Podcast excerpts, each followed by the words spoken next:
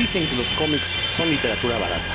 Nosotros creemos que eso para son puros iniciar cuentos. un nuevo episodio de Puros Cuentos, este programa dedicado a cultura popular, cultura eh, ñoña, cultura que tiene que ver sobre todo con los cómics, aunque no le hacemos el feo al cine, al teatro, a la literatura que tenga que ver con cuestiones ñoñas.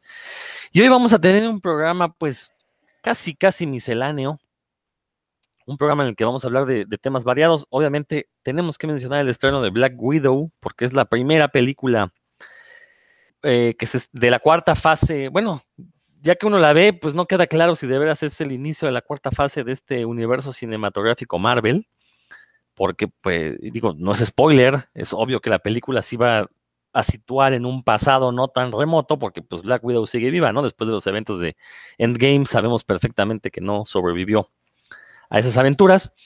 Entonces, pues, eh, por eso es que ahorita me surgió la duda si realmente es la primera película de la cuarta fase. Eh, ahorita Héctor me corregirá porque él le sabe más ese tipo de cosas. Pero bueno, primero que se presenten. A ver, Héctor, ya que te mencioné, pues vas tú. Hola amigos de Puros Cuentos, Dan, un saludo. Pues un gusto como siempre saludarlos. Y antes de empezar en estos este, cosas paranduleras, eh, ustedes no están para saberlo ni yo para contarlo, pero en estos días, un día de estos, fue cumpleaños del comandante en jefe de este equipo, Rodrigo Vidal.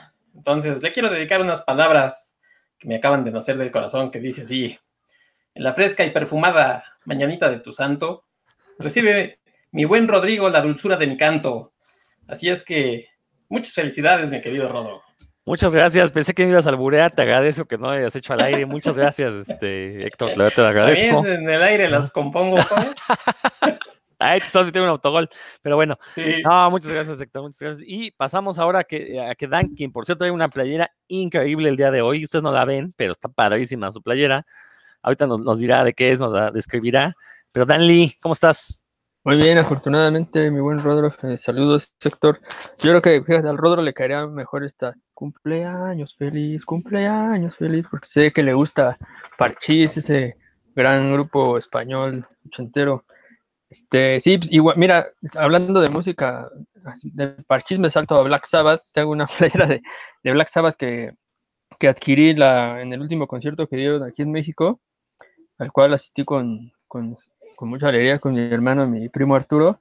Y yo recuerdo cuando, ya obviamente esto yo supongo que es una alucinación mía, pero cuando empezaron los primeros acordes precisamente de, Black Sabbath, yo sentí como bajó la temperatura bien cañón, pero pues, bueno, yo estoy casi seguro de que, de que fue una alucinación mía. Si alguien más estuvo ahí que me pueda confirmar la, la información, ojalá, ojalá así sea. Eh, sí, hoy tenemos un programa variopinto que espero sea las delicias de, de nuestros escuchas. Este, la última vez que vino Black Sabbath no fue, fue ya al final de la gira, ¿verdad? O sea, vinieron dos veces con la gira esta de The End. Yo fui a la primera, a la última ya no quise ir porque la verdad sí salí un poco decepcionado de, de ese primer concierto.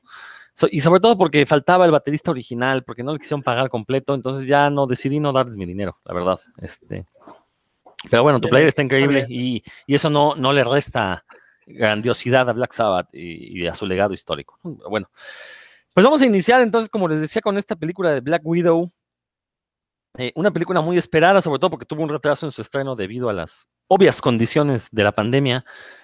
Eh, llega tanto a pantallas como a Disney Plus, pero pues pagando más, que es lo cual me cae muy gordo por parte de Disney Plus. O sea, uno ya está pagando su cuota y encima te quieren cobrar más. Bueno, pues mejor que no la pongan, mejor ya voy al cine, ¿no? Pero bueno, este, pero bueno, ti- tiene su lado positivo, que es que gracias a eso, pues tenemos una versión pirata en excelente calidad, que algún alma caritativa se dio a la tarea de extraer de Disney Plus y pues así es como la, podemos ver. Antes de que me, me critiquen por, por usar piratería, insisto, yo a Disney ya le estoy pagando la cuota mensual de Disney Plus, entonces, y aparte se han portado muy mal, la verdad, con el público latinoamericano, no tenemos Stars, el canal Star, por ejemplo, mientras que en Estados Unidos sí. Entonces, bueno, eso también me cae muy gordo, ¿no? Porque nos ven como clientes de segunda. Así que si me van a tratar como cliente de segunda, pues yo lo trataré como proveedor de segunda y pues mejor veo este, piratas, este tipo de, de estrenos y de avances. Eh, a mí en lo personal fue una película que no me agradó. Eh, esperaba, la verdad es que esperaba mucho, sobre todo después de una película como Captain Marvel, y la comparo con Captain Marvel porque en ambas películas los personajes principales son mujeres. Eh, y es algo que ya hemos comentado en este programa, pues hacen falta películas con, con superheroínas. Captain Marvel, Marvel yo la pongo entre las cinco mejores películas del universo cinematográfico Marvel. Esperaba algo igual de bueno por parte de Black Widow. Y aquí ya vienen, no, bueno, no spoilers, pero sí mi opinión es que eh, es una película con un guion bastante malo. Eh, sobre todo la segunda mitad, las cosas se resuelven pues por una serie de afortunadas coincidencias para las protagonistas. O sea, tienen a la mano todo lo que necesitan para triunfar, lo tienen a la mano este, coincidentemente a unos metros, ¿no? Entonces pueden triunfar. Eh, es una película que se siente, se siente como un capítulo muy extenso de lo que pudo haber sido una magnífica serie de Black Widow ahí en Disney Plus, como las que hemos visto. Eh, también como que muchos personajes pues están ahí metidos nomás para hacer la grasejada, pero realmente no tienen peso alguno. Por ejemplo, el caso de Red Guardian, que pues no hace nada en la película, nunca nada, entonces como que se siente ahí su, presencia, pues nomás porque querían justificar la aparición de nuevos personajes y hacer chistes a sus costillas, porque realmente eso es lo que es Red Guardian, un alivio cómico. Eh, eh, aquí lo que siento es que eh, el tono de una película de Black Widow, bueno, siendo que son espías, que son esto, pues brilla por su ausencia la, la idea del espía, las colocan más como asesinas ninjas a sueldo ahí, medio, este, pues siempre a escondidas, eliminan esta, insisto, eliminan esta idea del, espía, pero eh, se centran más en, pues la idea de la familia, que aparte quedó muy a tono con el meme que está tan de moda ahorita con esta película de Rápido y Furioso, pues la película de Black Widow también me menciona de manera muy, muy fuerte esta cuestión de la familia. Entonces, como que si uno relaciona el contexto eh, histórico de los memes con la película, pues se siente ya como pareciera que están complaciendo a este público, ¿no? Que, que le interesan más los memes que las historias. Y algo que de veras me molestó mucho es que al menos la primera media hora, lo único que vemos de Black Widow son close-ups de sus nalgas, ¿no? Entonces, digo, para público masculino, pues qué bueno, pero no me parece una... Eh, una buena imagen, sobre todo para el público femenino. O sea, ¿por qué le enfocan tanto el trasero a Scarlett Johansson? Insisto, al menos durante la, primera media hora, después lo dejan de hacer, pero sí es muy notorio, sobre todo cuando la directora es mujer y sobre todo cuando en Captain Marvel se cuidaron de no hacerlo, al menos de manera tan eh, directa. ¿no? Entonces, son detallitos que, no me fueron convenciendo y al final, insisto, el guion, e, e, el guion es una tomadura de pelo, está sacado de la manga yo, una de las peores películas del universo cinematográfico Marvel es Doctor Strange para mí. Y es porque algo que me cayó muy gordo en esa película es que encuentra la capa de levitación y se la vive cayéndose después de haberla encontrado, ¿no? O sea, en lugar de que la capa lo haga flotar en automático, que después sí lo hace, no, se empieza a tropezar, se cae, Bueno, lo mismo pasa en Black Widow, ¿no? Nos, dan como eh, ahí su contexto histórico, su origen, y realmente no hace mucho después el personaje, como que la película es más bien para lanzar al, personaje interpretado por Florence Pugh, que aparte qué nombre tan chistoso tiene, porque sí tiene cara de Pugh, además, ¿no? Entonces, este, es muy curioso esa, ese nombre. Entonces, no sé, la verdad es que sí la sentí muy decepcionante esta película. Para hacer este, la primera película post eh, Endgame, haciendo a un lado Spider-Man, que es como el epílogo de la tercera fase, eh, creo que pues yo hubiera esperado mucho más, ¿no? Sobre todo tomando en cuenta que fue una película que se debió de haber lanzado, si mal no estoy, el año pasado, Héctor. Tú me, tú me corregirás, el año pasado. Entonces tuvieron tiempo para meterse. De, de, repente, sobre todo en la escena final, bueno, no en la escena final, pero la tercera parte de la película, la última, el tercer acto, ya está muy acelerado. De repente hay escenas inconexas. O sea, en serio, parece una película hecha para Disney Plus, no para cines. Creo que ahí es donde radica el problema de esta, de esta película. Héctor, llévame la contraria, por favor. Claro que sí. Bueno, antes, amigos, ustedes no nos pueden ver, pero Dan abandonó la sesión. Cuando dijo Rodro que, que enfocaban el trasero de Scarlett Johansson, fue a poner la película, no sé por qué. ya la descargué. Dan, que no soy... Ah, ya la descargó. No sabemos qué descargó, pero algo descargó Dan. No, bueno, a mí, para empezar, decir que que sí me gustó la película, no, o sea, no es maravillosa ni, me va a cambiar la vida. eh, queda muy en, eh, fehaciente el lugar que ocupa esta película en la historia, es eh, después de Civil War y antes de, de, Infinity War. Entonces, este, la verdad, todos sabíamos que no iba a ser una película como estas que son de engranaje, que, que después nos iban a dar más cosas. O, o sea, es una, es, para mí es una película muy sencilla, con un eh, argumento muy sencillo que, que va del, del, punto A al punto B prácticamente. Este, no se complica la vida. Y bueno, para empezar, por ejemplo, lo, de, lo, que dice Roro de Doctor Strange, lo que pasa es que solamente la vio una vez y por eso siempre habla de lo que se acuerda y la verdad es que si la viera 10 veces como yo, se explicaría lo de la capa, pero como no lo hace, pues, yo no lo voy a explicar, ¿por qué le voy a explicar? O sea, aunque sea su cumpleaños, Rodolfo es tu cumpleaños, muchas felicidades. No le voy a explicar nada.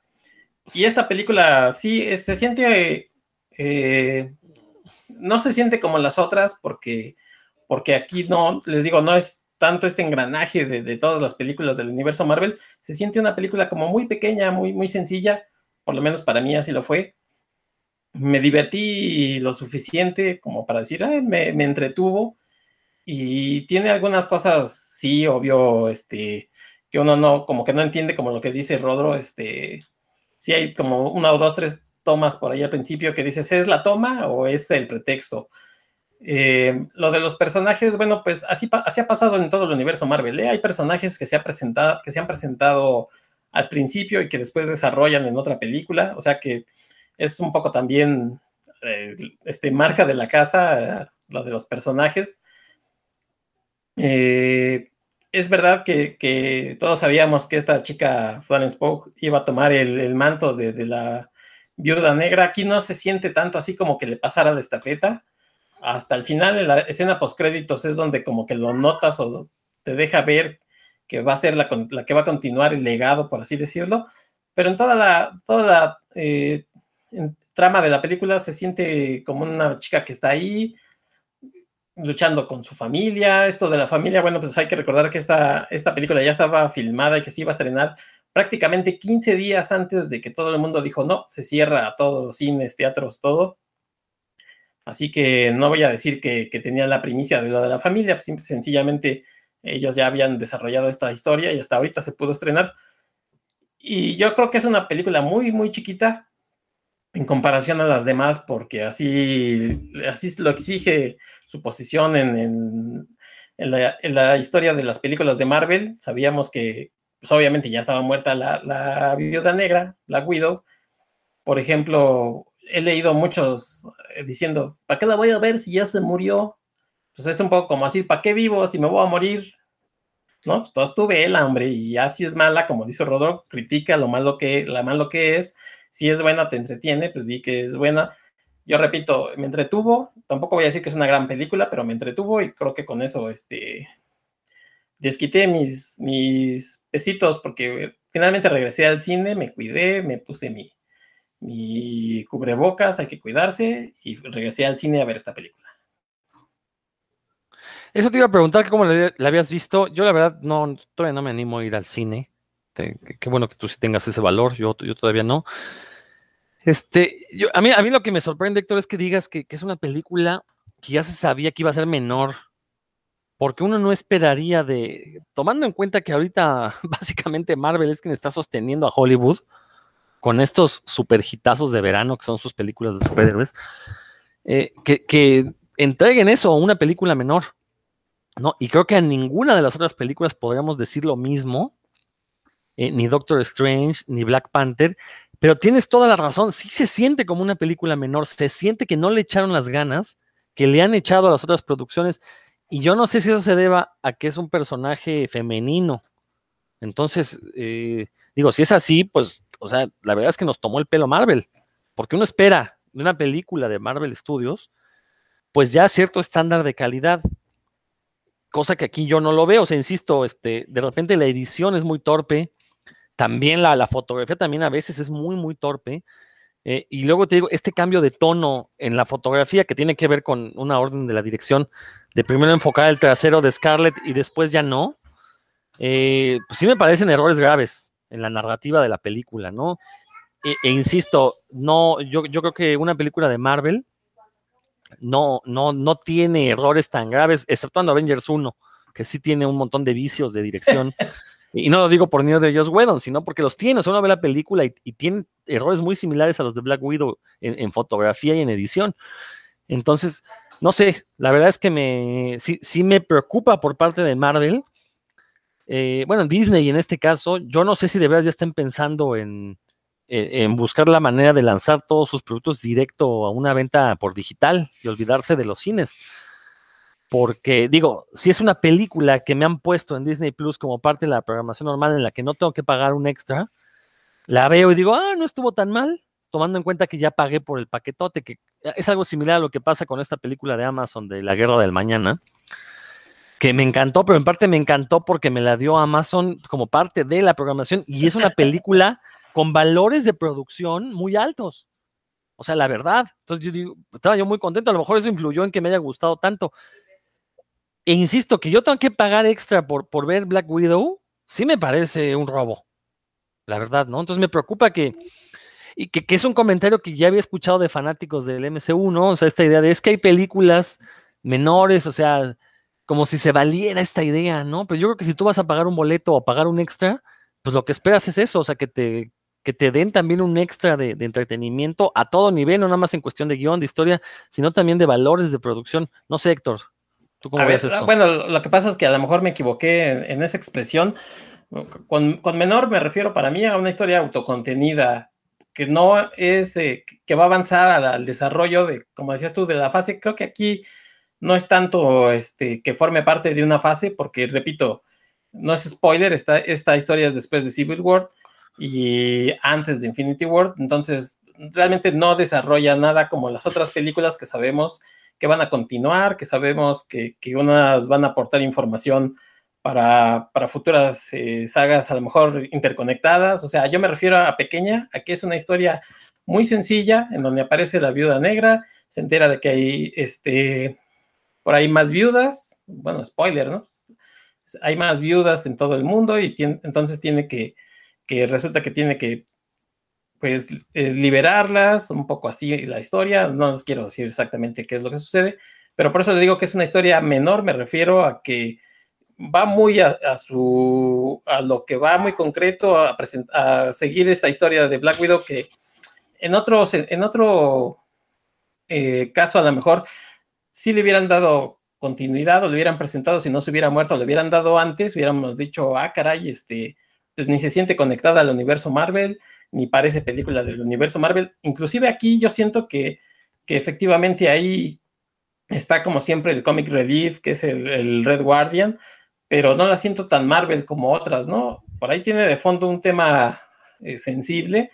No era la película para desarrollar este tipo de tema, pero sí presenta un tema complicadón, o sea, este, bueno, si ustedes no la han visto, el malo malote es un tipo que, que, secuestra a mujeres, secuestra a niñas, ¿no? Y las pone, las, prácticamente las prostituye, tanto yo creo que física, mentalmente. Entonces es un tema difícil que obviamente no se iba a, a profundizar en él, pero pues es un tema complicado que otras películas no, no, no, no tocan. Entonces, eh, yo creo que es una película, repito, muy, muy contenida, porque no iba a continuar, pero eso no la hace mala, o sea, que no, que no influya para posteriores entregas, creo que no la hace mala.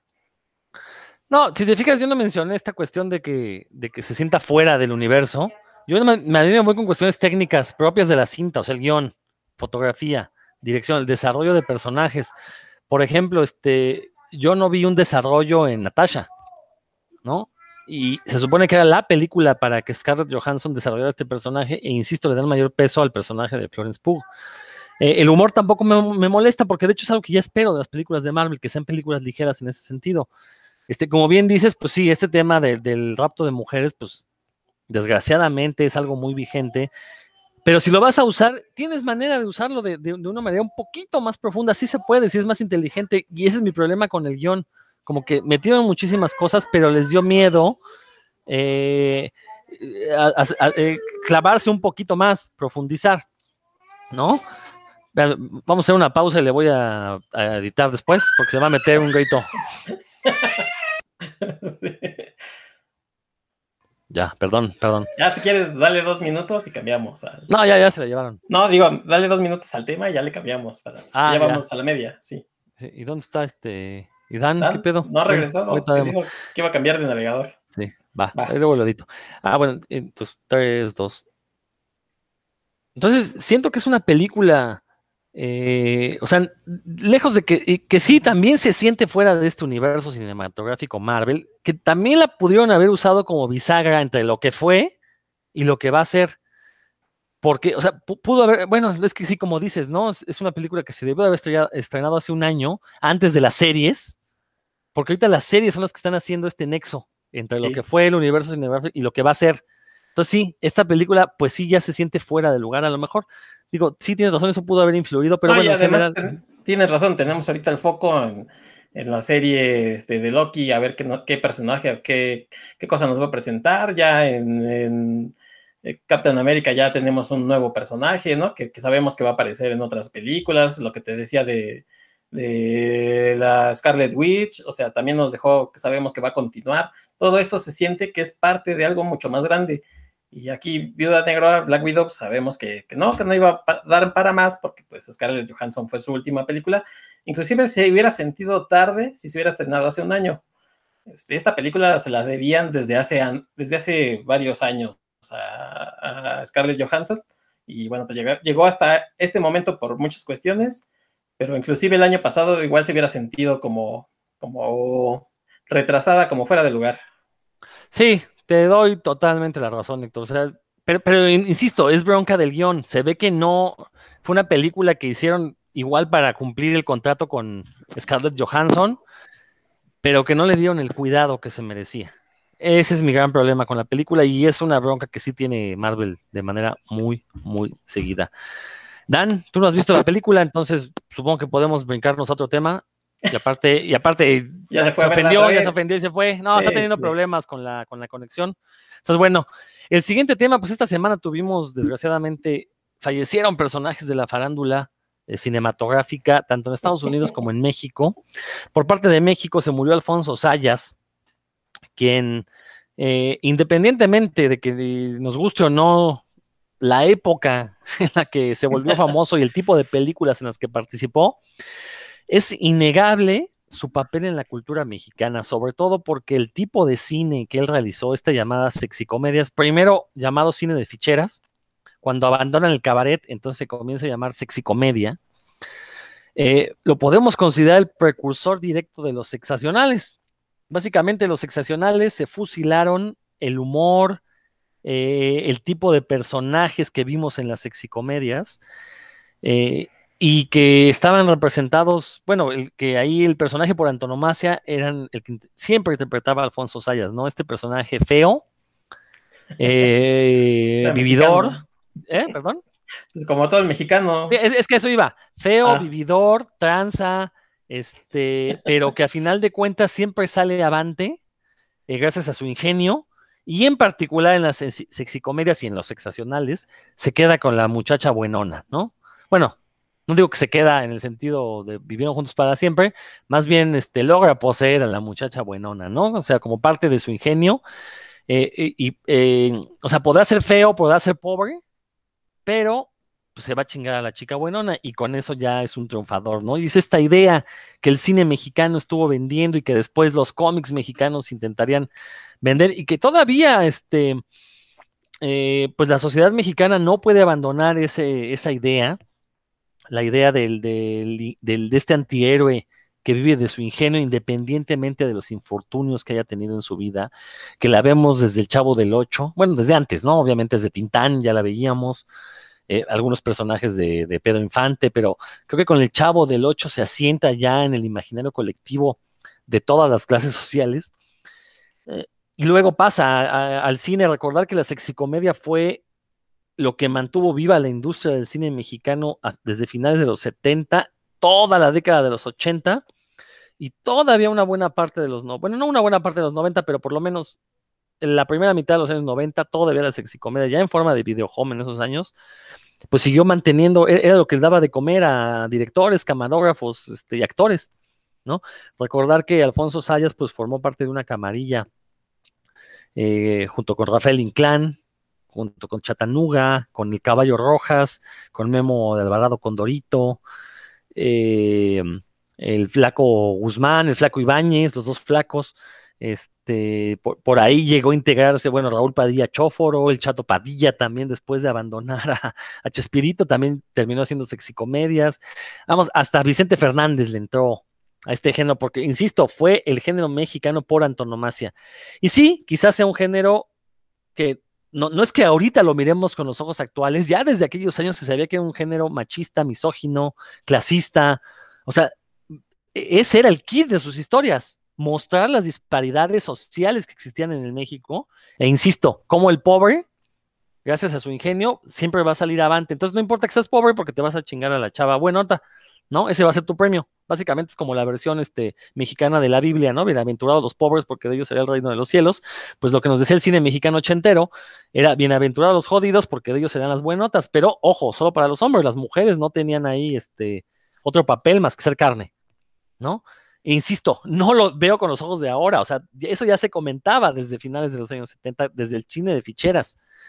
Entonces, bueno, eh, pero bueno, a, pesar de esto, por ahí hay algunas películas que la verdad valen la pena, pues porque si nos sacan una carcajada franca, no es el chiste bobo.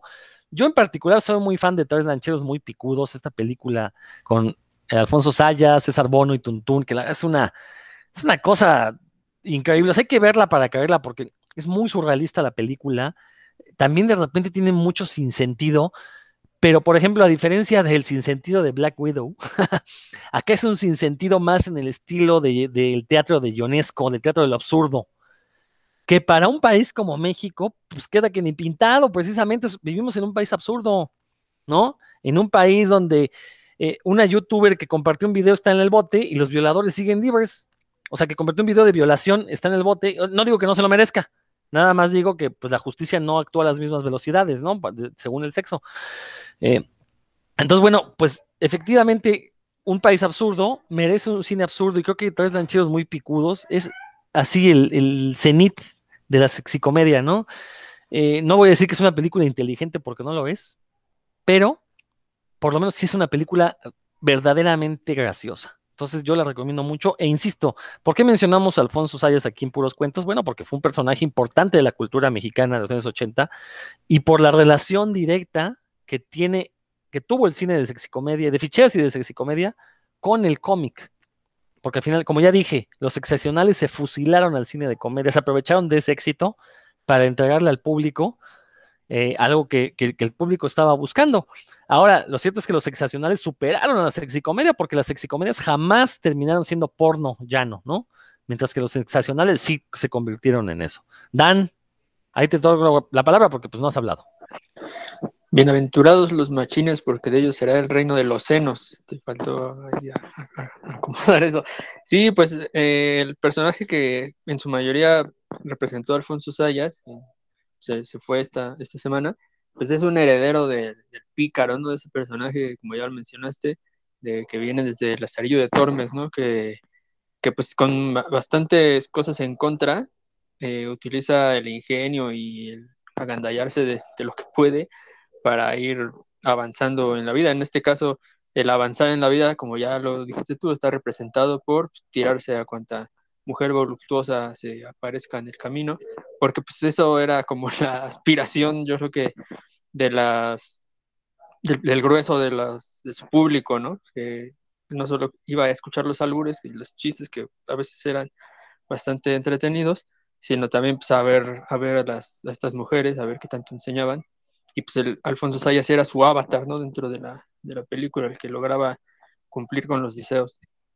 Y pues, eh, como bien mencionas, en México este personaje, eh, desde como de sus ancestros, antes de, que llegara la sexicomedia, eh, pues sí ha, tenido éxito con un, tipo de, personajes que también eran el pícaro, pero pues no eran así, este, con este, estas situaciones tan de plano eróticas o sexosas. Y lo que, nos compete, los, los, esto, es bueno, que en su momento le hacían las novelitas, estas historietas de, Editorial Egea principalmente, pero de algunas otras que, se montaron en la ola, porque si eran, o sea, vendían, vendían por miles, ¿no? Esas, los, eh, eran varios títulos. Eh, ahorita, bueno, había muchísimos, hubo muchos y hubo más a lo largo del, de la historia, pero los que más se parecían a los personajes de Alfonso Sayas, en los que había mucha, mucho este pícaro que, que quería encamar ahí a las clientas, por ejemplo, o a las, a las amigas, es, sucedía mucho en el sensacional de mercados, en el sensacional de barrios, en el así soy y qué, no tanto en otros, ¿no? Por ejemplo, yo, yo leí muchos, leí sensacional de traileros y ahí sí eran otro tipo de historias, sensacional de de luchas, pues no, también no, no, iba por ahí, salvo por alguno que otro personaje. Ah, le, léase el Rayo de Jalisco Junior, ese sí parecía sacado de, de ahí. Eh, ¿Cuál otro? Sensacional de. La de taxistas, ese también tenía esa, esas ideas. Y como bien mencionó Rodrigo, es, estos títulos que eran de consumo masivo, de un formato pequeño, donde trabajó muchísimas, muchísimos del talento nacional se dedicaba a eso, porque era la industria y era una industria bastante sana en cuanto, digamos, económicamente hablando. Era, pues salía cada semana, ¿no? Salía un número de estos sensacionales y, se vendían por miles, como ya se mencionó, y fueron degenerando. Al principio eran muy parecidos, ah, pues yo creo que parecidos como le pasó al cine tal vez, que empezaron en un tono eh, y, y, cuando iba a ver, o sea, que se hablaban, ellos se decían cosas como provocadoras los personajes, y pero cuando iban a entrar a una situación así como de se iban a fajar o, o, algo más subido de tono, simplemente se ponía oscuro y había unas siluetas o nada más los puros diálogos, ¿no? Eso era el inicio. Y conforme fue avanzando y entraron otras editoriales al juego, como Tucán, y pues sí subieron mucho de tono, ya donde eran prácticamente porno, ¿no? Al final, de hecho, ya los, eh, los vendían en bolsita, ¿no? Ya estaban censurados, ya esa, en esa época ya no me tocó leerlos porque inclusive ya ni siquiera tenía acceso a ellos, ¿no? Porque la, la, a mí me los prestaba una tía que leía muchos de esos, pues ya simplemente por el tono dejó de, de pedir esos títulos y ya llegaban puros de libros sentimentales, cosas, ¿no? Este, que que no, no, eran tan divertidos como los sensacionales y que por eso ahora ya los conocemos como sexacionales, ¿no? Que no, en realidad no fue así siempre, eh, fueron, el tono fue cambiando y sí, definitivamente eh, eh, le debe, tenía una deuda con el éxito que tuvieron las sexicomedias en los 80 y porque muchas de, esas, de las historias que aparece, aparecieron en los estacionales, pues bien podrían haber sido secuencias, ¿no? De, de, una película de Alfonso Sayas con, con el caballo Rojas, en el que pues, el, este avatar es del mexicano feo, dijo Rodrigo, y me dio risa porque es del mexicano estándar, todos somos feos, entonces. Pero bueno, que este, este, este hombre andaba ahí ligándose a las, a las más voluptuosas del, de su barrio sin importar la escala, la, el estrato de la sociedad al que perteneciera la, la mujer este, frondosota.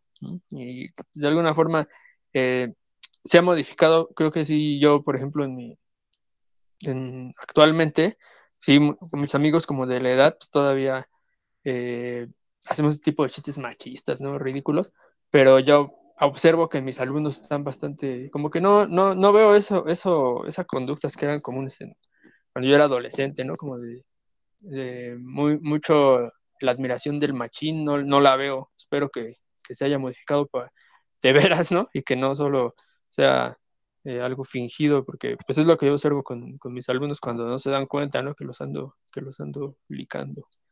Pero sí, así que sí, sin duda, la historieta sí tuvo eh, una relación no directa con la persona de Alfonso Sayas, pero sí con los personajes que él y sus, y sus colegas representaron en el cine y que fueron tan exitosos. Antes de darle la palabra a Héctor, le doy la bienvenida a Roberto Murillo, el hijo prodigio y pródigo también de, de, puros cuentos. Roberto, ¿cómo estás? Hola, mi querido Rodro, Héctor, Dan, ¿cómo están? Un gustazo escucharlos aquí en vivo y estar nuevamente compartiendo con ustedes. Muy bien, por aquí ando un par de días en la caótica Ciudad de México. Desde aquí los saludo. Muy bien, bienvenido, bienvenido a tu ciudad, ya sabes. Este, bueno, en vivo estamos nosotros ahorita, pero la gente cuando escucha esto, pues ya está grabado, entonces ya no, no, escucharán en vivo. Pero bueno, estamos hablando de la cuestión de Alfonso Sayas, Eh, ya hablamos de Black Widow, ahorita si quieres dar tus, tus impresiones, si ya la viste, si no la has visto, pues entonces no. Este, Héctor, ahora sí. Ah, bueno, no, la verdad yo tuve que, que googlear a Alfonso Sayas porque no lo conocía. Si quieren hablar de, de Kira Kurosawa o de otra cosa, pues estoy, estoy listo. No, la verdad es que sí todos vimos esas películas, este, seguramente todos las vimos en un principio escondidas, ¿no? Ya sea por, por el lenguaje que se usaba, que algunos papás conscientes decían, no, ¿cómo va, ¿cómo va a oír eso mi? A lo mejor ver, pues algunos sí decían, pues que vea, pero oír, ¿no? Palabrotas, pues no. Y la verdad es que sí, para algunos también fueron las primeras películas soft porno que vimos. Entonces, este, afortunadamente eso cambió, que nosotros que somos este, cuarentones, ya treintones, pues sí tenemos esas referencias de ese cine. Eh, y que después, este, antes de, estar al, de entrar al programa, Dan y yo platicábamos que las pasaban en la tele, que, que una película de hora y media, pues eh, era prácticamente una película de 50 minutos más anuncios, ¿no? O sea, pues bien padres esas películas. Pero sí, eh, lo, lo, que deja, el legado que deja Alfonso Sayas, pues no es muy digno, pero lo que comentabas de este tipo de cine y del mexicano que representaba, hay que recordar que él hizo el remake, por ejemplo, de del Rey de la del esta película de Tintán, del Rey del Barrio, el rey. del Barrio, y que él hizo, pues, este, el ratero de la vecindad o algo así era, ¿no? Entonces, este, lo que pasó, pues, es prácticamente el mismo argumento, pero pues ya le metían más, más, este, palabrotas y, y de algunos desnudos de chicas en esos entonces tan guapas como Angélica Chaín, que para algunos fueron nuestros primeros sex symbols. Entonces, bueno, pues yo le, ya le dediqué las suficientes palabras a Angélica Chaín y mis condolencias a los eh, familiares de Alfonso Sayas. Excelentes palabras, Héctor. Roberto, pues no sé si tengas algo que, comentar acerca de, de, Alfonso Sayas. Ya, digo, ya nos descosimos en contra y lo poco que hay a favor de su obra, ya también lo, se comentó, pero si quieres decir algo. Eh, pues mira, no, ni, ni, a favor ni en contra, diría, solo, simplemente que, que, pues ahí está, ¿no? Y que pues más de 100 películas en su haber, digo, no tengo la, cuenta exacta, pero hizo muchísimas películas, ¿no? Ahora cualquier actor de cualquier tipo, pues mataría por hacer tal cantidad de películas. Y sobre todo con este tipo de personajes que aunque no nos gusten o no nos caigan bien o lo que sea, se vuelven arquetípicos. Y me imagino que justo lo que estaba diciendo Dan antes de que yo entrara, alcancé a escuchar lo último, es que si bien eh, influye en otros medios como el cómic de Sensacionales, no estaba representado como tal Alfonso, pero ya este arquetipo que él ayuda a crear o a cimentar, pues pasa a formar parte, quieras o no, es cultura, ¿no? Cultura popular, por supuesto, ¿no? Pero es parte de la cultura y de la idiosincrasia del mexicano, ¿no? ¿Te gusta o no? A mí me tocó eh, pasar por, por peluquerías, donde en la peluquería, pues tenían los cómics de los sensacionales y en la, tele pues alguna película con, con, Alfonso Sayas, ¿no? Difícilmente te podría yo decir algún título memorable de, sus películas, bueno, obviamente los identifico, pero así que digas, ay, no, pues para mí esta fue su mejor película o algo así, pues claro que no. Yo me acuerdo que en, mis, en mi juventud, pues yo la asociaba por ser primo de, de Inclán, ¿no? De Rafael, de Rafael Inclán. Y este, pues eso se me quedó, seguro lo vi. No, Alfonso. Ah, Alfonso dije, con razón salió tan alburero el Robert. Nos, nos parecemos en, en, las canas, en lo viejito, pero no, su primo era este Alfonso Sayas, se apellidaba Alfonso Sayas Inclán, y este, y, pues fueron de alguna manera conocidos o reconocidos como grandes figuras de lo que hacían, por supuesto, en su, en su rubro, ¿no? Eh, el señor, mira, aquí yo nací en la colonia Guerrero, estoy justo en el departamento donde yo eh, aprendí a caminar, a gatear, etcétera. Y aquí me queda muy cerca Tepito, la lagunilla. Pues no te imaginas el, revuelo que causaban cuando se aparecían en, los domingos en el tianguis de, la lagunilla, ¿no? Ahí es donde yo recuerdo haber escuchado tal vez por primera vez su, su nombre, no tanto porque reconociera yo sus películas, a lo mejor en ese momento ni idea tenía, Sin embargo, pues la gente de repente se arremolinaba todo, pues ¿qué, quién es, no? ¿Quién anda por ahí? Te puedes encontrar a Zamorita o algo. Y en una ocasión, pues resulta que era Alfonso Sayas y pues ¿quién es ese cuate? No, pues que las películas y no sé qué. O sea, de verdad la gente, eh, pues les gustara o no les gustara el tipo de personaje que hacía, pues para ellos era alguien como cercano al, al pueblo. Obviamente te estoy hablando del barrio de, de Tepito, ¿no? No voy a decir que si, si él se hubiera ido a meter ahorita a la condesa, pues la gente se le juntara o algo así. No tengo idea. Yo te estoy platicando lo que ocurrió por ahí en mis años, ¿no? Y ya de manera muy personal, pues sabías que estas películas no eran bien vistas y, que no eran para niños, porque en Tlaxcala había un cine que se llamaba el Cine Santana, el municipio de Chautempan, donde pasaban puras películas eh, como de ese corte, ¿no? Lo más decente que podías encontrar ahí era Lola la trailera, y, eh, pues eso era lo más decente, pero la mayoría de las películas pues eran de este tipo, ¿no? De, de, albures, de, machos, este, pues haciendo ridiculeces por ahí, ¿no? Eh, digo, hacía el típico papel de, macho, con, con todo lo que ahora podría censurar la juventud en redes, hablando despectivamente contra con unos transvestis diciéndole jotos y, vaya, todos estos eh, clichés de los que ahora todo el mundo se espantaría, pues, pues por ahí pasó todo eso, ayudó a construir Alfonso Sayas, ¿no? O sea, una sociedad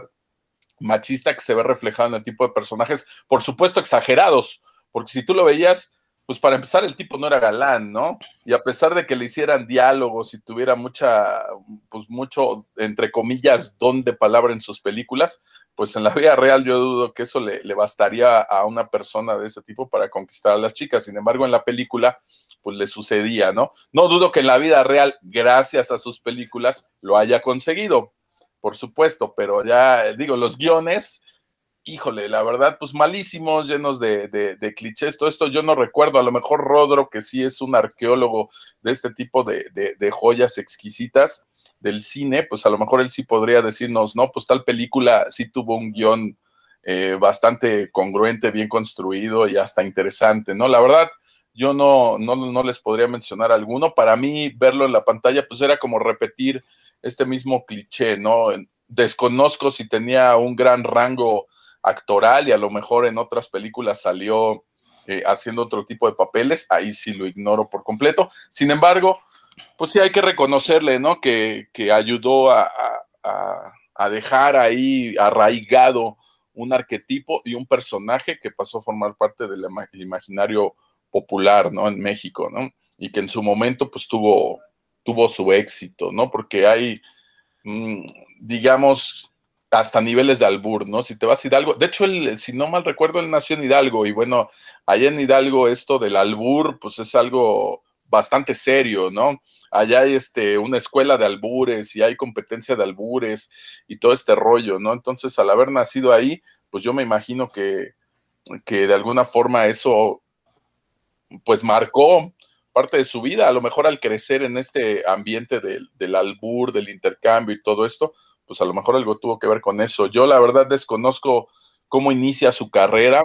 Yo no sé si lo, si lo inicia porque él era de esa manera y alguien lo vio y dijo, ah, no, pues quedas perfecto para el papel, o si simplemente fue algo que le ofrecieron y después ya quedó ahí encasillado de por vida. Pero pues analizando realmente los dotes actorales que tenía, yo más bien me inclino por pensar que así era y que al nacer en Hidalgo, pues ese rollo del albur era algo natural para él y pues que obviamente le iban a dar ese tipo de, papeles estando en el cine, ¿no? Yo no soy un conocedor de, su obra ni de su vida, pero pues es lo poco que podría yo intuir acerca de estos personajes que interpretó, ¿no?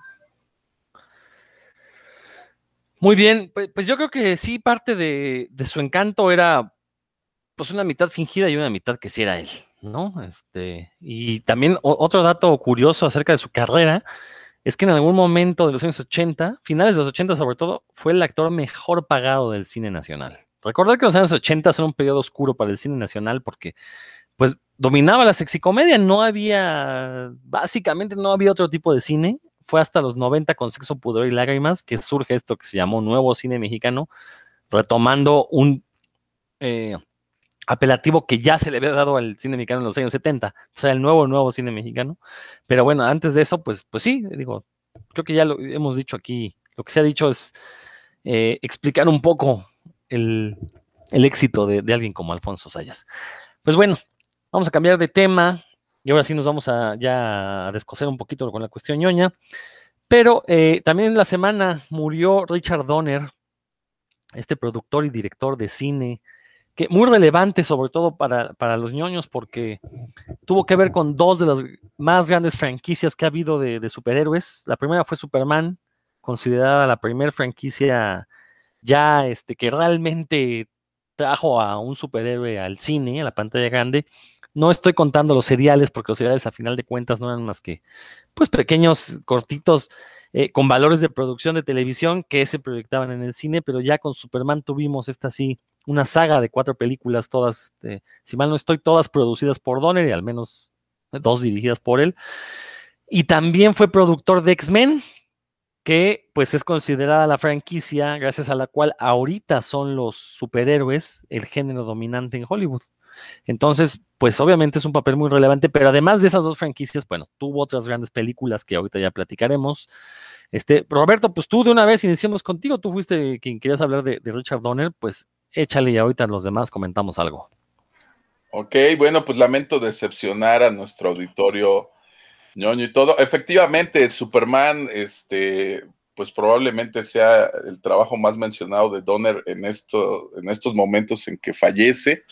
Incluso por ahí, yo no la he visto, pero que hay una versión de, del Superman que él hizo que dura como cuatro horas.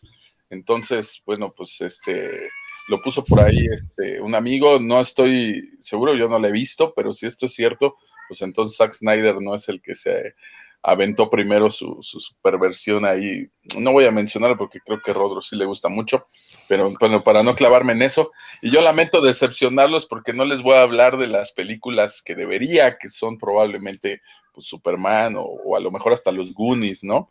Sin embargo, yo creo que de él lo que más vi, pues fue este Arma Mortal. ¿No? Arma Mortal, esta serie de películas con Mel Gibson y Danny Glover, y cuando yo era niño, pues consumía muchísimo cine de acción, ¿no? Era lo que más veía yo de niño, Arnold Schwarzenegger, Sylvester Stallone, Jean-Claude Van Damme, y bueno, ver estas películas de arma mortal, eh, tenía acción, tenía un rollo de detectives, pero la verdad eran divertidísimas, ¿no? Este, la, la primera empezaba media rara, yo recuerdo que al principio no, no me acababa de gustar, era pues dos policías, había el típico cliché ahí de que el policía negro, el policía blanco, el policía uno viejo que ya está pensando en el retiro y otro más joven que es imprudente, aventado, etcétera. Bueno, por ahí se cumplía este rollo del cliché. Sin embargo, creo que la, la película estaba muy bien llevada eh, y, cumplía con su cometido, que era entretener y mostrarte ahí un rollo de detectives y de acción. A mí me gustó mucho esa de, esa de arma mortal. Y, empezaba ahí, pues de una manera no tan divertida, porque este cuate ya se quería retirar y de repente llega Danny Glover, el personaje de Danny Glover, el sargento Mortag o algo así se apellidaba, él ya se quería retirar y de repente nos presentan a este otro cuate más joven, eh, Mel Gibson, que resulta que su esposa fallece y pues el cuate entra en depresión total y empieza a tener tendencias suicidas ¿no? Ahí dentro de, la película, este cuate eh, lo juntan con Murtagh, haciéndole como la maldad al que ya se quiere retirar, y pues lo juntan con él a ver qué tal les sale la onda, y pues resulta bastante divertido, resulta interesante, porque este cuate no le importaba aventarse a los fregadazos, él lo que quería ya era morirse, y andaba buscando la forma de hacerlo, y como no se puede matar él mismo, bueno, al menos no lo logra en esa primer película, no se avienta, este, pues eh, obviamente se comporta de esta manera al andar investigando los crímenes, ¿no? Como el tipo que ya no le importa nada y se quiere morir y no teme arriesgarse a lo que ocurra por allí, ¿no? Y, y, en realidad yo creo que lo que funciona muy bien de esas películas, pues es la química que logran tener juntos Danny Glover y Mel Gibson, ¿no? Ver a Mel Gibson en ese papel con sus greñas ahí medio despeinado, todo medio loco, pues funciona muy bien y para cuando sale Arma Mortal 2, este, introducen al personaje de, de, Leo, que lo hace Joe, Joe Pesci, y, este, y muy bien, también resulta muy divertido, funciona bastante bien, viene a darles como ese, ese, ese equilibrio y, y, empieza a ser una, película de, sí de detectives, de acción, pero con mucho, mucho humor. Y poco después introducen a René Rousseau, que se convierte en el interés amoroso de, de Mel Gibson, y conforme va avanzando, pues estas películas estaban enlazadas, continuaba, o sea, era parte como de una, de una pequeña saga. En la 2 nos damos cuenta que, que, la esposa de Mel Gibson no se murió en un accidente, sino que en verdad la asesinaron porque trataban de matar a Riggs. Y entonces él obviamente reacciona a esto y bueno, no tiene el, el, gran guion, no es como para que les cuente yo aquí la trama complicada, pero nos va mostrando siempre esta parte de, de, del sargento Morta, que es Danny Glover, que ya se quiere retirar, que ya se siente viejo, que tiene hijos y él ya lo que quiere es como ver por su familia y sin embargo llega este cuate eh, Mel Gibson pues a, a, a inyectarle un poco de esta juventud y su manera de hacer las cosas y termina funcionando muy bien. A lo largo de, tuvieron cuatro películas, a lo largo de estas cuatro, pues nos va mostrando muy bien esta parte. En la cuatro ya los dos están grandes, ya Morta está totalmente viejo. Mel Gibson, que antes aventaba los trancazos, aquí se quiere poner al tú por tú contra Jet Li y pues le va bastante mal, ¿no? Eh, no, no es así como que la siga la, siga armando todas y pues le ponen unas tranquizas y la verdad fue una una pequeña franquicia que ignoro cómo le habrá ido en taquilla, pues en ese momento cuando yo las veía era algo que a mí ni me interesaba, ni, ni, ni, sabe, ni sé dónde se veía eso en aquel entonces. No, no aparecía en las portadas de las revistas de cine que yo llegaba a comprar. La última que fue a finales de los 90, pues a lo mejor esa probablemente sí, pero ya no lo recuerdo. Sin embargo, son estas películas que no he vuelto a ver, están disponibles en Prime, si no me equivoco, por ahí me las topé en Amazon Prime están por ahí las películas y, por ahí dije, las voy a marcar como para verlas después. No lo he hecho. Tiene muchísimos años que yo no veo una película Arma Mortal, sin embargo, pues, las recuerdo con, con cariño, ¿no? Con cariño porque eran divertidas para mí y este y pues lo siento para el auditorio, ¿no? No son unas películas este con un guion excelente ni nada que ver con, con el arte, pero para mí eran bastante divertidas y sí discúlpenme, pero las vi muchas más veces que, que, el Superman de Donner, del que seguramente les pueden hablar más mis compañeros, ¿no? Entonces, para mí, pues fueron películas entretenidas y que ahora resultan entrañables, pues por los momentos en los que yo estaba pasando en aquel entonces y pues que recuerdo con cariño y que seguramente algún día que tenga tiempo, pues le voy a picar ahí en el Amazon Prime para, para acordarme y volver a verlas, ¿no? Se quedaron frases por ahí, como cuando decían beautiful, ¿no? Y que se quedaba por ahí, los cuates que éramos como de esa época en, en la prepa o por ahí por la universidad, pues de repente repetíamos alguna de las frases que salían por ahí en las películas en Arma Mortal, lo que era padre porque pues quería decir que no era yo el único que se aventaba esas, esas películas, ¿no? Aunque probablemente de los que estemos aquí presentes, pues sea yo el que más haya visto esas en vez de Superman o alguna otra de, de Donner, ¿no? Pero pues al menos para mí, pues lamentable la muerte de, de Donner y pues yo, yo me voy a acordar de él, pero pues con estas películas de, de Arma Mortal que me resultan muy divertidas.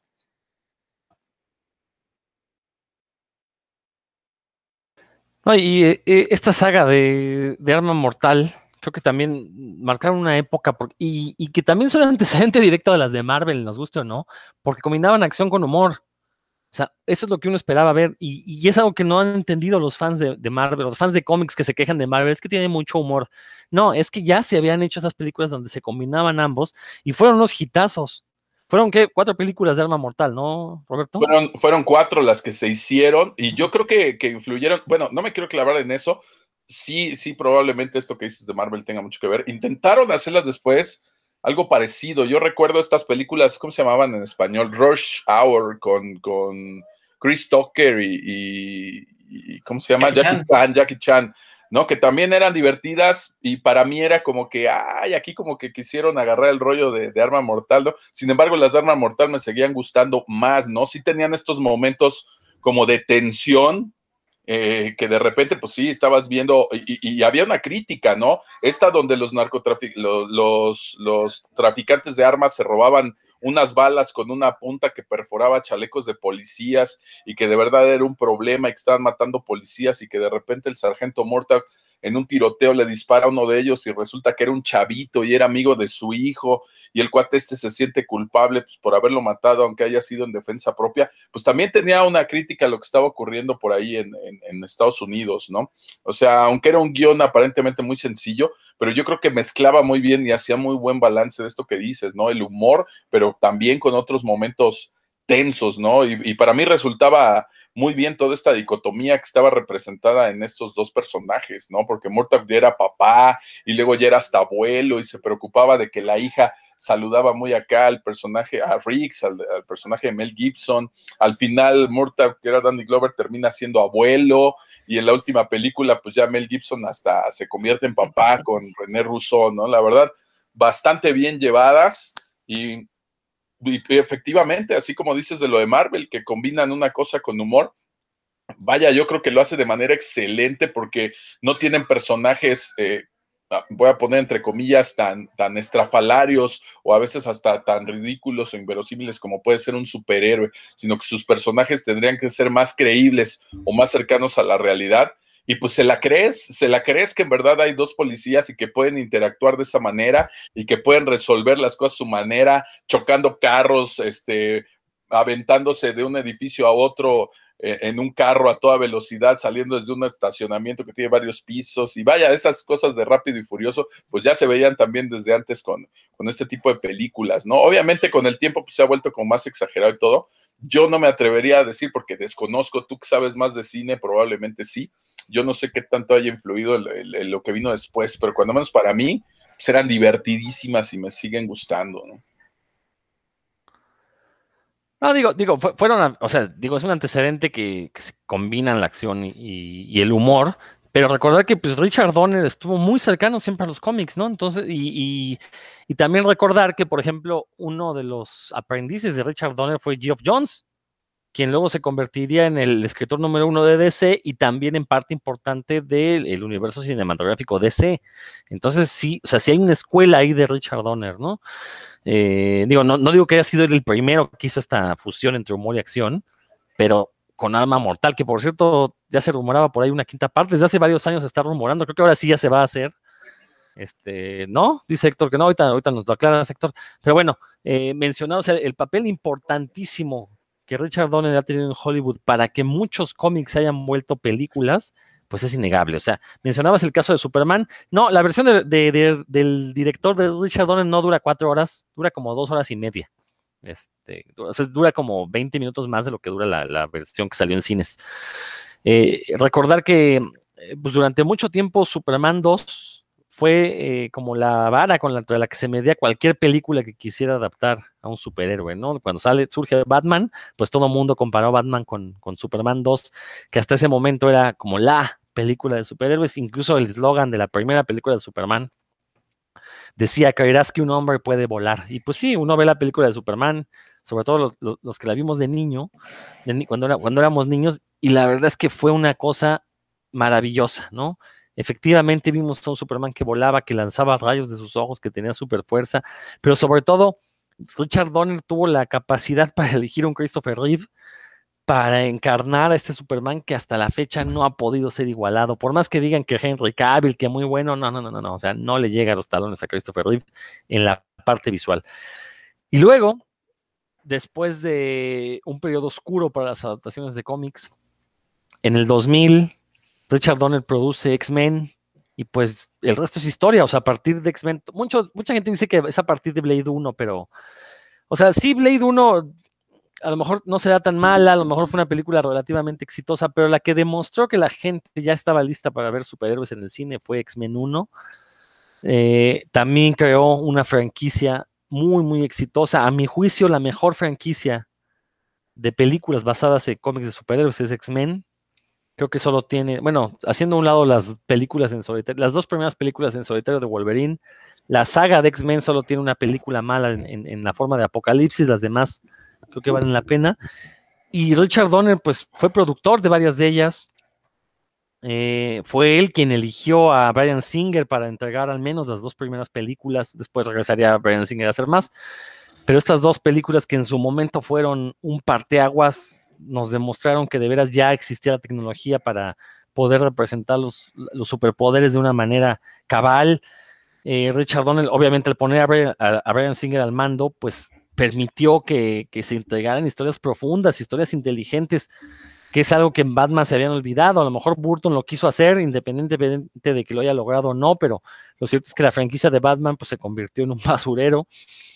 Eh, y, y, tuvo que venir Richard Donner a, de la mano de X-Men a rescatar a los cómics. Y bueno, como lo dije al inicio, ahora ya este, pues Hollywood básicamente vive de eso, se sostiene en eso. Héctor, ¿tú qué, qué, qué comentas? Este, primero un par de aclaraciones. Richard Donner no fue productor de ninguna película de Superman, fue el director de la primera.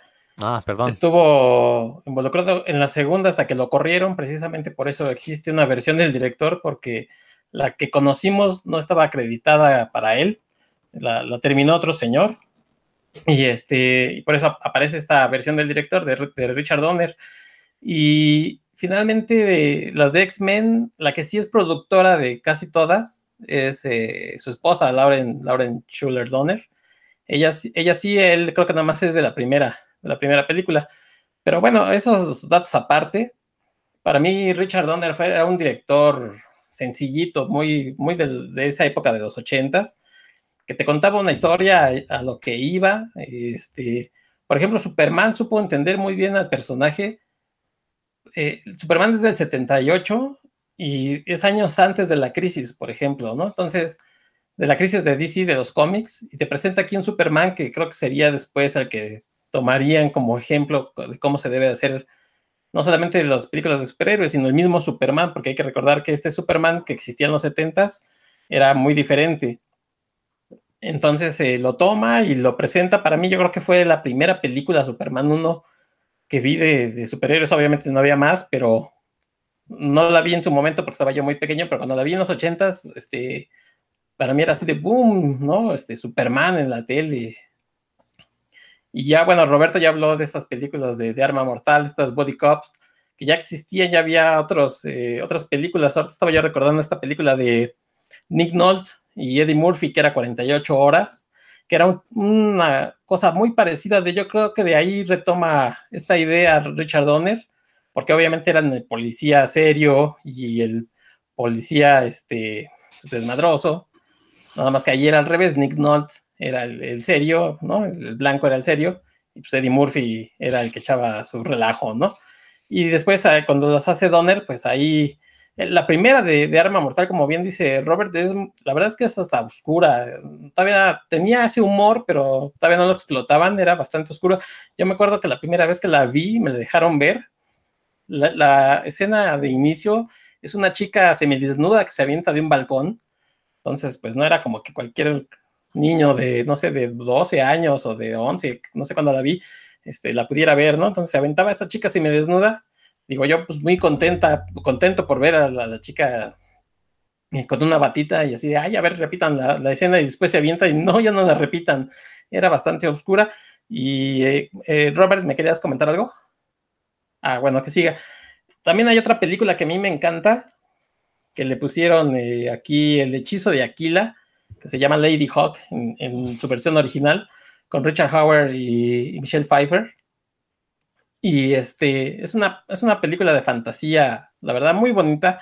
Es esta donde él se convierte en lobo por las noches y ella en águila por las mañanas y no pueden estar juntos porque les echaron una maldición, que no podían estar juntos. Entonces tienen que ir a ver a, a que deshagan este hechizo. Una película muy sencilla, la verdad, pero a mí me encanta esa película. Goonies, Goonies, que en su momento era, uff, ¿no? La fantasía así de, de los niños aventureros por excelencia tiene años que no la veo y la verdad como que no la quiero ver porque precisamente no sé qué también haya envejecido. Pero Richard Donner te platicaba estas historias, hacía estas historias muy sencillas y la verdad es que pues sí, sí marcó toda una época. Sí tenían planes para hacer Arma Mortal 5, pero al parecer, eh, pues ahora con su muerte ya, ya no la van a hacer porque una de las cosas que, que motivó precisamente a hacerlas es que sí iba a regresar todo el equipo a no ser que a lo mejor le digan a, Mel Gibson, bueno, pues dirígela tú o algo así y él se la quiera aventar. Pero las últimas noticias es que no decidieron ya mejor dejarlo por la paz, por respeto a Richard Donner y parece que no se va a hacer.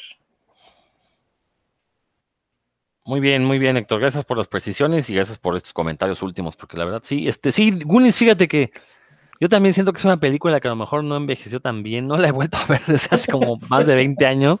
No. Entonces, y sí, como bien dices, no, no me dan ganas. Eh, nada más de Goonies, pues mencionar que cuando la, la fiebre del DVD salió una versión muy curiosa con un juego de mesa y no sé cuánto, una caja, y que como no se vendió, pues la estaban rematando en aquel entonces pues en 50, 80 pesos, ¿no? Entonces una cosa que muchos nos hicimos con, con esa versión de Goonies. Dan, te toca. Ah, pues aquí sí, sí quiero mencionar que los Goonies ha envejecido perfectamente. Es un, es un guion muy bien hecho. Cuando yo lo he visto, bueno, cuando era niño la vi, no sé, N cantidad de veces porque tenía la costumbre de cuando visitaba a un primo, veíamos los Goonies, entonces la vi, no sé, decenas de veces. Pero apenas la, cuando salió esta, esta versión que dices, Rodrigo, me la regaló mi, mi hermano Saísco, ojalá esté escuchando, los saludo. Eh, ya jugué el juego, leí todos los extras y vi, el- de nuevo la película ya con, pues, con, con lo que sé un poquito más de, de guion específicamente y sigue siendo en- co- como guion, es un portento, se presenta toda la, la primera secuencia en la que van, este, bueno, en la que se presentan los niños que van a visitar a, a Mikey, bueno, quien no haya visto los Goonies rápidamente les digo que son, son unos niños que que viven en un, como en un suburbio, ese suburbio lo van a vender y pues tienen que, ellos son muy buenos amigos, tienen un- una bandilla de, hacen cosas ahí chistosas entre ellos y pues se van, ellos saben que se van a tener que separar porque ya ven, van, toda esa tierra la va, la va a comprar una, una empresa y pues, como a la desesperada encuentran ahí por coincidencia un mapa en el que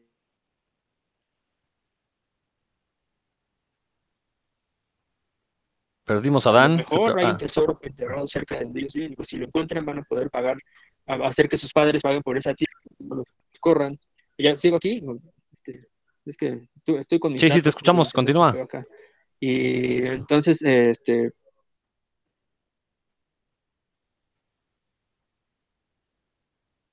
Uy, se volvió a ir. Bueno, se está trabando Dan.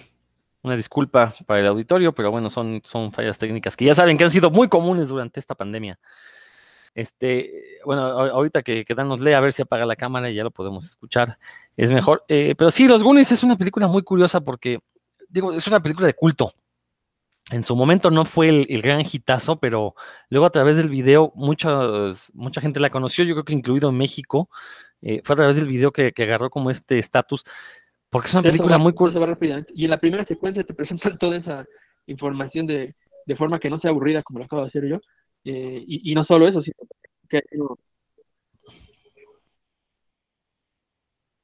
No, hombre, se sigue trabando. Bueno, pues ahorita que, que, que, que Dan regrese le decimos que, que ni modo, que no se puede escuchar. Pero decía yo, fue a través del video, y es una película muy curiosa porque pues combina esta idea de la aventura infantil, pero de repente también tiene por ahí hay un par de ideas, como tú bien dijiste, Héctor, muy oscuras. eh, la cuestión del abuso, o sea, ti- tiene ahí una, un- una alegoría del abuso infantil mu- bastante, o sea, no tan notoria como ya películas más, más recientes, pero el hecho de que ya para una película dirigida a público infantil se metieran este tipo de cuestiones, pues ya le da otro nivel, ¿no?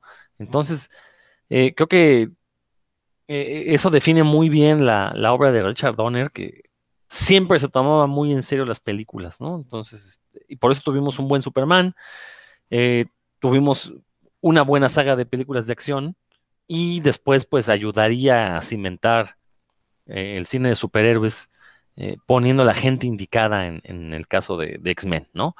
Pues vamos ya cortando, ni modo, Dan se quedó sin... Dan, ¿ya estás ahí? ¿Ya, ya, ya, ya, ya nos escuchas? No, creo que sigue trabado.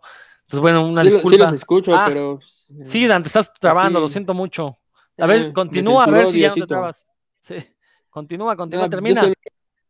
que me hubiera, me hubiera gustado ver la versión de Arma Mortal con Zamorita y Alfonso Sayas, pero bueno, ya. Ya eh, mejor sigan. Aquí Yo también hubiera, no- hubiera pagado. Cielos no quiere. Está bien. Yo también hubiera pagado por esa versión. Pues creo que aquí ya, es buen momento para, para cortar. Roberto, si gustas despedirte y dar unas últimas palabras, por favor. Bueno, pues muchas gracias, un gustazo saludarlos.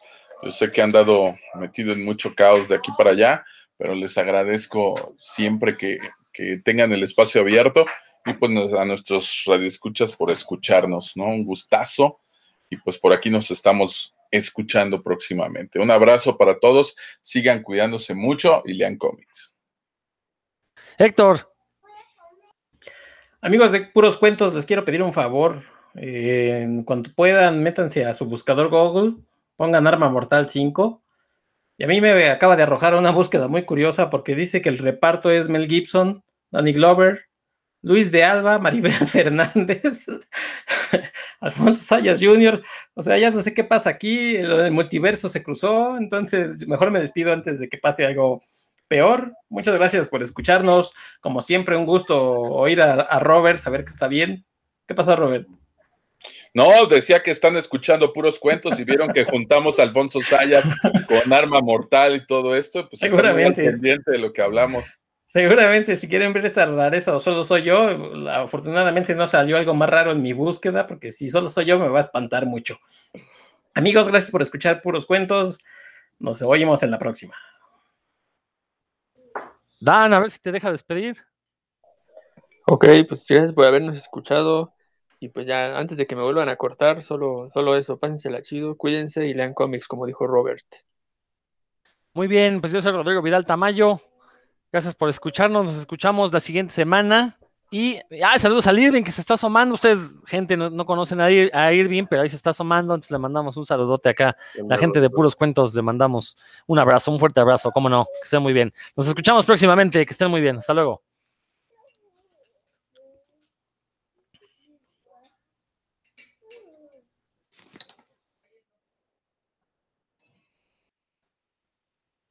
Creo que el Daniel se trabó. no nos ha cortado. Ya después lo corto en la edición. Después le edito todo esto. Ya hasta se fue. Úchale. A ver si alguien puede parar la grabación. Está molesto. Pues no yo creo que si nos salimos todos se parará, ¿no? Sí, yo creo que sí. O hay que mandarle ahorita en el Face que pare la grabación. Sí, bueno, en cuanto pueda. Cuanto pueda. A ver qué es esto. No, levantar la mano. Sí, no, no podemos parar. Pues va. Cuídense Miren. mucho entonces. No les miento, a ver si lo pueden ver. No, ya lo vi, sí, efectivamente aparece Luis de Alba y toda esa onda. Órale. Nos está espiando Google. El Irving se despide, acaba de salir del COVID, todas esas madres de hace una semana. ¿Quién? ¿Quién? Saludos, saludos. Irving, Irving, cuídate, ¿qué? ¿Todo bien, Irving? No, no. Todo bien, Rodro. Qué Sí, bueno. sí, medio, no medio, pues medio más o menos, ¿no, primo? relax, relax. Pero ya No, ando pues al tiro. Qué bueno, qué bueno. Oye, te- tengo pendiente ir al café, iba a ir, pero pues empezó la pandemia y ya me atoró. Pero no le faltan pretextos al Rodro, ¿verdad? Para no ir. Sí, no, Sí, pues, yo, yo estoy en Tlaxcala, está la pandemia, de todos modos ya fui dos veces, man. No, pues sí, pero, pero es que tú eres muy temerario, yo no, yo soy este, un ya me de dio, las pues es que ya me- sanitarias, me pues ya te dio, fíjate. No, Ah, yo sí, yo no, no, no, me puede dar. Seguro tiene la cura, como es científico, y no la quiere. Sí, no, no comparte, no comparte. La cura es no salir. bueno, es la cura, pero por lo menos no te da. No, ya Pues está va. vacunado, ya estaba, ya está Sí, vacunado. ya, ya, ya, ya vacunado. Pues va, cuídense mucho. Nos Va, que estén muy bien. Nos. Irving. Nos estamos viendo. Rodro. Vale. Nos vemos. Adiós, Héctor. Héctor, cuídense. Nos vemos. Rubén. Vale. Bye. A ver qué anda con la grabación, a ver si no, no se cae.